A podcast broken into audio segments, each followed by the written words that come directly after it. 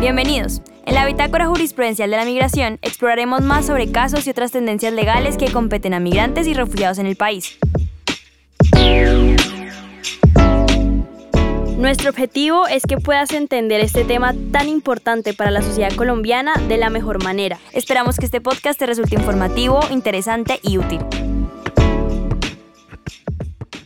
En este episodio abriremos una caja de Pandora con los hechos del caso MKM versus Australia, presentado por el Comité contra la Tortura de las Naciones Unidas.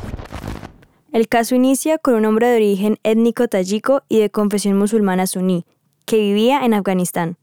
Un día, los talibanes lo acusaron de trabajar para un gobierno extranjero y de estar implicado en un atentado suicida con explosivos, pues dos presuntos terroristas fueron detenidos delante de su tienda en el mercado de Sayed Kaka. Él y su padre fueron secuestrados y torturados para obtener información, hasta que su padre fue asesinado y degollado ante sus ojos. Después de escapar de su captor, el hombre decidió huir en 2010 de Afganistán y buscar refugio en Australia. Aquel hombre llegó a Australia en un barco sin un visado válido, por lo que fue recluido en un centro de detención de inmigrantes.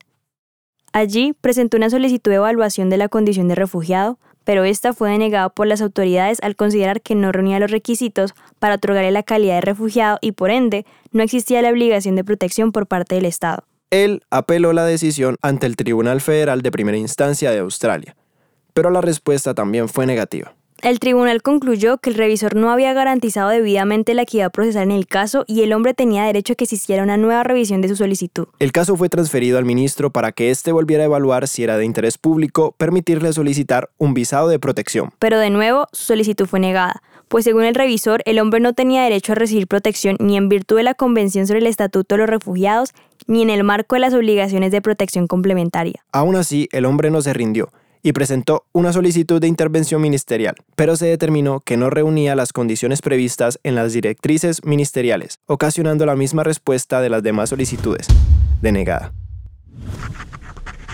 Finalmente, el Tribunal de Circuito Federal desestimó su recurso. Dándole fin a las esperanzas de aquel hombre que sobrevivió a torturas y cruzó mares en búsqueda de protección. Pero te estarás preguntando, ¿qué dijo el Comité contra la Tortura ante su caso? Si quieres conocer la respuesta, escucha la segunda parte del principio de no devolución, garantía de derechos humanos y limitación al Estado colombiano en decisiones migratorias.